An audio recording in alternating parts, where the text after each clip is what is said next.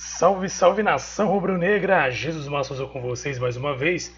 Aqui é Mengão em Foco, sempre trazendo informações do Mengão Queridão. Mengão Queridão ontem mais uma vez, estou gravando isso no domingo, dia 29 de agosto, pós aí jogo de ontem, sábado, dia 28, onde o Flamengo venceu por 4 a 0 a equipe do Santos. Mais uma goleada do Mengão Queridão com direito a provocações do Gabigol. Sobre isso muito mais vamos falar agora nesse vídeo, nesse podcast. Caso você acompanhe a gente através do YouTube, peço que você se inscreva-se no canal, acompanhe o vídeo. Caso você goste da nossa conversa, do nosso bate-papo, peço que você inscreva-se ao final deste nosso vídeo. Caso acompanhe através do podcast, favorite nosso podcast para sempre acompanhar a sua plataforma favorita, plataforma preferida de podcast. Você gosta de ouvir nossos podcasts? Quero inclusive agradecer aqui a grande audiência, sobretudo no, nos podcasts. Tenham visto aí através das plataformas aí em que eu divulgo o podcast, que tem aumentado em muito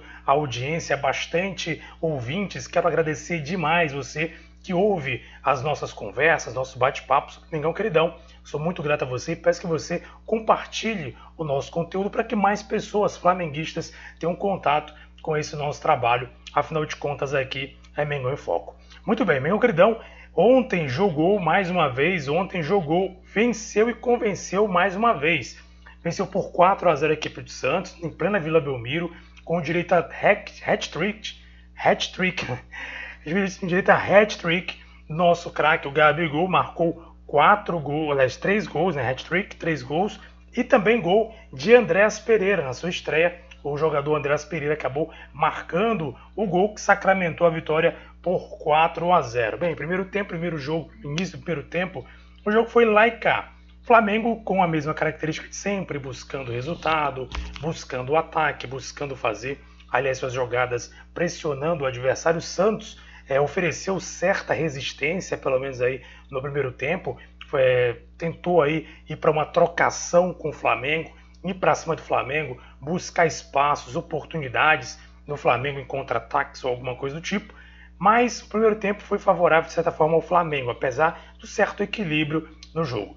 No segundo tempo começou a se equilibrar as coisas. Inclusive, eu quero até aproveitar para detalhar o que o Renato Portaluppi falou é, durante inclusive a sua entrevista coletiva, ele comentou, enalteceu, até agradeceu a, a comissão técnica, principalmente para aquele pessoal da parte física, preparadores físicos, porque ele enalteceu a questão do preparo físico do Flamengo. Realmente é muito evidente o preparo físico. Por exemplo, a gente percebe durante a partida que o primeiro tempo foi um, um primeiro tempo assim, não foi é, muito brilhante do Flamengo, mas segundo os, os segundo tempos do Flamengo, ao contrário de há um tempo atrás, tem sido às vezes até melhor do que o primeiro tempo. O Flamengo tem marcado bastante gols na segunda etapa dos jogos.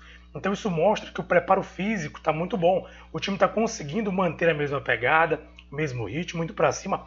Fora outro detalhe, os jogadores que têm entrado no decorrer da partida também têm dado conta do recado.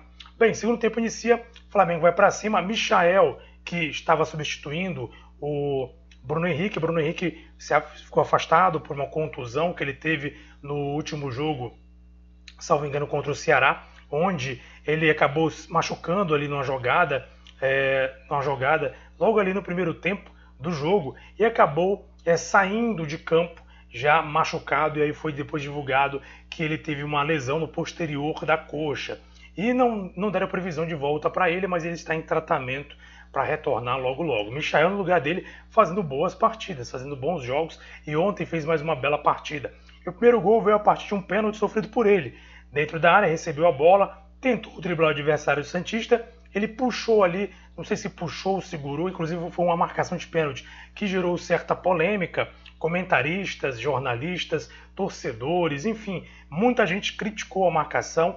Há inclusive quem diga que não foi pênalti, que foi marcado de maneira errada, equivocada pela arbitragem, mas a verdade é que foi marcado pênalti e Gabigol foi lá e converteu com tranquilidade. O detalhe da questão da provocação é que logo ali antes, claro, esse gol foi no, o pênalti foi no segundo tempo. Na virada do segundo para o primeiro, primeiro para o segundo tempo, na saída para o intervalo, é, dirigentes ali, pessoas que estavam ali, não sei se eram dirigentes, enfim, pessoas que estavam ali do lado das cabines ali do Santos que acompanhavam o jogo, né? Porque o, o jogo na Vila Belmiro, é, provocaram ali, segundo o próprio Gabigol, segundo ficou ali, que apareceu pelas imagens, provocaram bastante o Gabigol. E o Gabigol saiu irritado de campo, saiu chateado, batendo boca com aquela galera. E no segundo tempo marca seu primeiro gol e já vai fazer aquele gesto típico dele, né, de mostrar os braços ali em forma de músculos, como se estivesse mostrando músculos ali, e provocando aquela galera que estava ali é, na, na, questão das cabines ali do Santos. E aí ele marca o segundo gol. Mais uma jogada do Michael, uma jogada pela lateral, pela ponta. Ele cruza a bola rasteira, o Gabigol só tem um trabalho de completar para as redes 2 a 0. E não ficou só por isso não.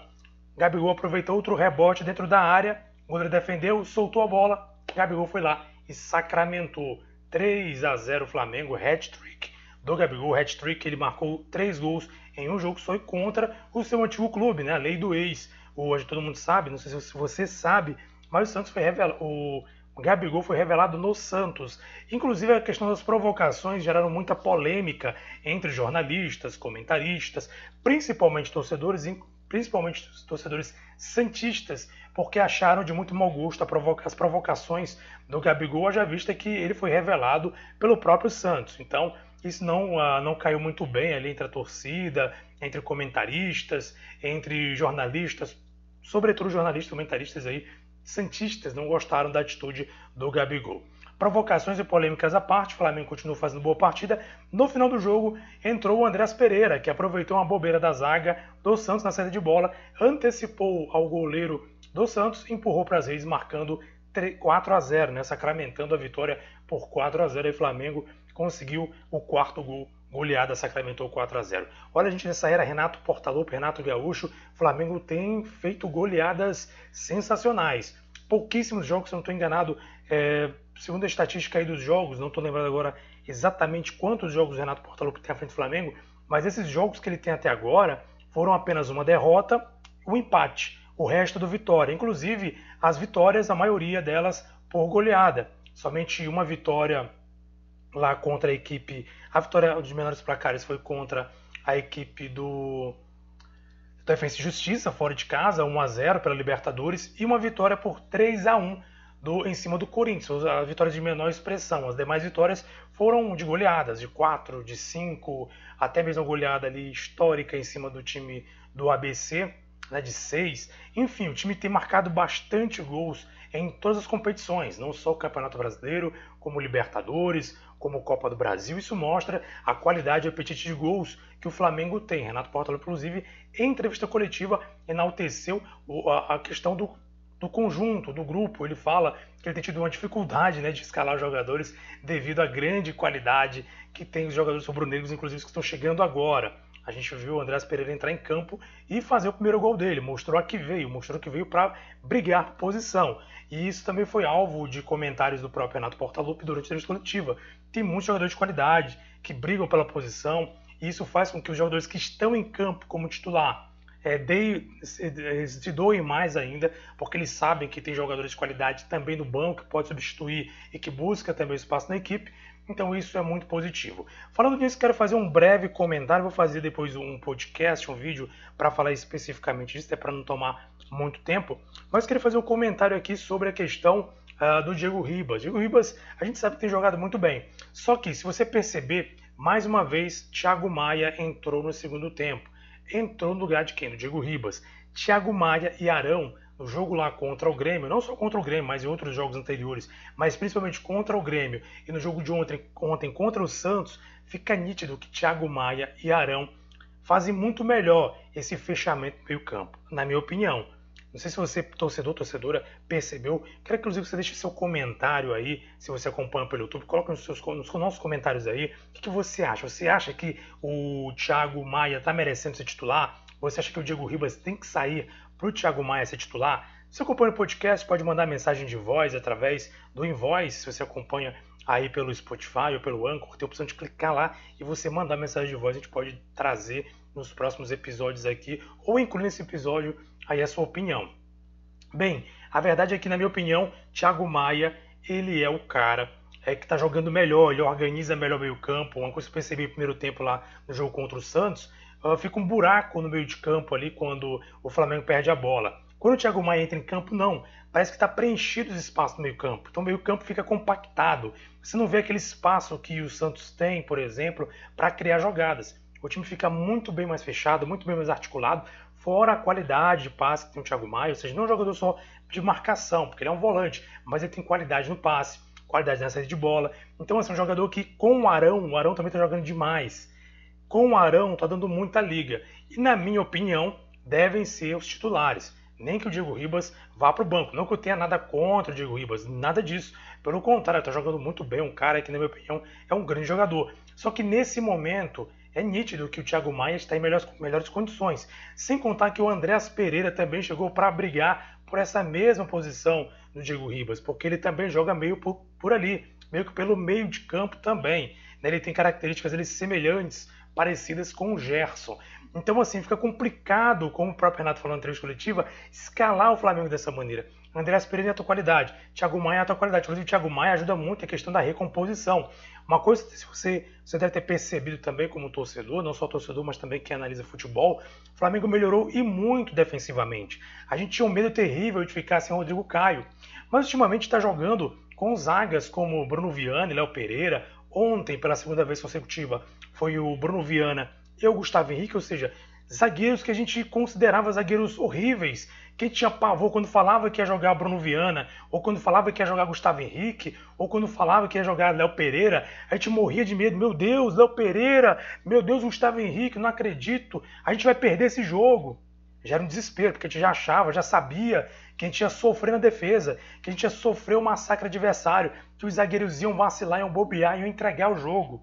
Aí vai aquela questão de falta de confiança, vai também, principalmente, algo que o, o Renato Portaluppi deixou isso bem claro na entrevista pós-jogo contra o Santos, vale também a questão tática, a organização tática. Ele frisou isso muito bem, que como ele não tem muito tempo para treinar, ele mostra muitos vídeos, inclusive os treinos que ele tem, basicamente são treinos táticos, onde ele taticamente ele organiza a equipe, ele mostra para a equipe como deve se posicionar em campo. E é isso que faz diferença, essa é a diferença dele pro o técnico anterior, para o Rogério Senni. Ele tem um esquema tático definido diferente. Veja que não, não tem aquela, aquela, aquele escancaro ali na defesa, na zaga, no meio campo, quando os jogadores saem aí é, para o ataque. Não, fica muito compactado. É difícil adversário fazer gol do Flamengo agora. Por quê? Não porque a defesa, a zaga seja a melhor zaga do mundo, mas porque está muito compactado o meio campo.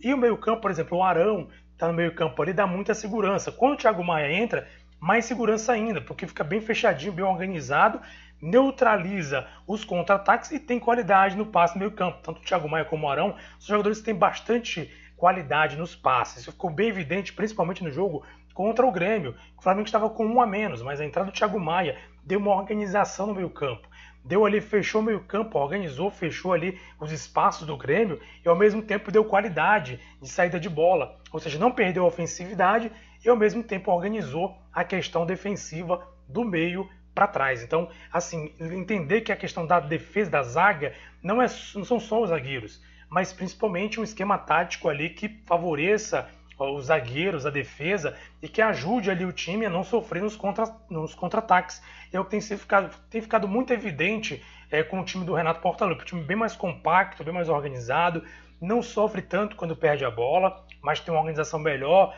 quando perde a bola, consegue marcar o adversário. Isso, consequentemente, alivia para os zagueiros, que eles não têm que toda hora estar no combate corpo a corpo. Tá, claro que há alguns, algumas, alguns momentos que acontece isso, mas eu vou explicar por que que eu acho que acontece isso. não quero muito prolongar esse, esse podcast, mas como eu já entrei no assunto, para finalizar, por que, que eu acho que o Diego Ribas deve dar lugar, deve dar espaço, principalmente para o Thiago Maia? Simples, porque, por exemplo, no jogo lá que o Isla foi expulso contra o Grêmio, o que aconteceu? O que eu acabei de falar para vocês é aquela situação que quando o time perde a bola, é, o time não compacta, não fecha, e aí sempre tem um combate frente a frente. No contra-ataque tem jogadores velozes adversários, os caras vão parar na, na, cara do gol. Tem que fazer o quê? Tem que segurar o jogador, tem que matar a jogada. E o Isla tem que fazer isso duas vezes no jogo. Consequentemente, dois amarelos, vermelho. No jogo lá contra o Olímpia, no primeiro jogo lá que o Flamengo venceu na casa do Olímpia, que o, que o, é, o, é, o Felipe Luiz foi expulso né, nessa partida lá, que ele tomou dois amarelos também, só que foi revertida a expulsão por conta da, do pênalti anotado no lance anterior pelo VAR lá contra a equipe do Olímpia. Mas no jogo foi bem nítido, né? Que o Felipe Luiz duas vezes teve que segurar, teve que, que agarrar o jogador do, do Olímpia. Por quê? Porque não tinha mais ninguém. Ele era. Ele tinha que segurar o cara. Então, assim, esses lances que o time sofre muito. o jogo contra o Internacional prova disso. O Flamengo perdeu por 4 a 0 Mas por quê? Lances típicos. Perdeu a bola no meio-campo, não consegue recompor em velocidade, não consegue compactar. Mas por que acontece isso? Na minha opinião, isso é minha opinião, tá? Porque o Diego Ribas não é um cara que tem velocidade e não é um cara de marcação. E aí, não tem jeito, o time fica exposto o tempo todo. No jogo de ontem aconteceu muito isso. O Santos, em contra-ataques, tinha uma avenida para correr. E quando tem um time tem um jogador de velocidades que articulam bem pelo meio e está jogando o é, Diego Ribas, geralmente eles levam vantagem no Flamengo e levam em contra-ataques muito perigo. Ao contrário, quando o Thiago Maia entra em campo, se você observar, o time fica compactado, fica fechado, o time fica bem fechadinho ali no meio campo, compactado. Não significa que o time fica retrancado ou que o time é, opte por não atacar. Pelo contrário, o time fica tão compactado, tão organizado, que do meio de campo não passa o adversário e o Thiago Maia e o Arão conseguem é, ligar o meio campo com o um ataque e, consequentemente, fazer os gols. Aconteceu isso no jogo contra o Grêmio. Né? O Flamengo com um a menos conseguiu ali do meio campo para frente organizar, segurar o meio de campo e ao mesmo tempo é oferecer ali ofensividade. Tanto é que o time marcou quatro gols em cima do Grêmio. Então é hora de repensar essa questão do Diego Ribas e ver o Thiago Maia, porque o Thiago Maia está jogando muito, compacta o meio campo, fecha o meio campo, consequentemente ajuda os defensores, os zagueiros que não ficam tão expostos assim. E isso explica o motivo pelo qual o Flamengo não tem sofrido muitos gols nesses últimos jogos. Ou seja, veja que a zaga melhorou muito, mas em função disso, os zagueiros não têm a responsabilidade sozinhos. Eles distribuem com os companheiros. E quando acontecem momentos que eles têm que dar combate, é muito mais fácil, porque já teve um combate anterior, eles estão ali mais na cobertura do que enfrentando de frente os adversários. Mas é isso, nação. O Flamengo venceu mais uma vez. Com esse resultado, o Flamengo chega aí fica a seis pontos do Atlético Mineiro. Me engano, tem mais um jogo do Atlético Mineiro para fazer. Se o Atlético Mineiro tropeçar, fica aí a seis pontos, ou seja, do primeiro colocado. Lembrando que temos dois jogos a menos. Um, inclusive, contra o Grêmio e outro contra o Atlético Paranaense. Então, o Flamengo tem sim possibilidades de encostar, ou quem sabe, dependendo de tropeços do Atlético Mineiro, conseguir é, assumir a liderança do Campeonato Brasileiro. Inclusive, Renato Portaluppi deixou muito bem claro isso na entrevista coletiva ontem, pós-jogo contra o Santos. Flamengo não está priorizando nenhum tipo de competição. Renato Portaluppi deixou bem claro, Flamengo vai disputar todas as competições, vai buscar todas as competições, não vai é, largar uma, priorizar outra. Não, Flamengo está buscando estar em todas as frentes. Ele falou que não quer mais ouvir essa conversa, dizer que o Flamengo vai abandonar a competição uma ou outra. Não vai. Ele disse que vai competir em todos. O Flamengo tem elenco qualificado para isso. Você acredita nisso, nação? Eu acredito. Já falei aqui várias vezes. Vou repetir. Na minha opinião, o Flamengo tem tudo para ganhar o hat-trick. Ah, hat-trick. Ficou na cabeça o hat-trick do Gabigol. Tem tudo para ganhar a tríplice coroa. Tríplice coroa. O Flamengo tem tudo para ganhar esse ano a tríplice coroa, gente.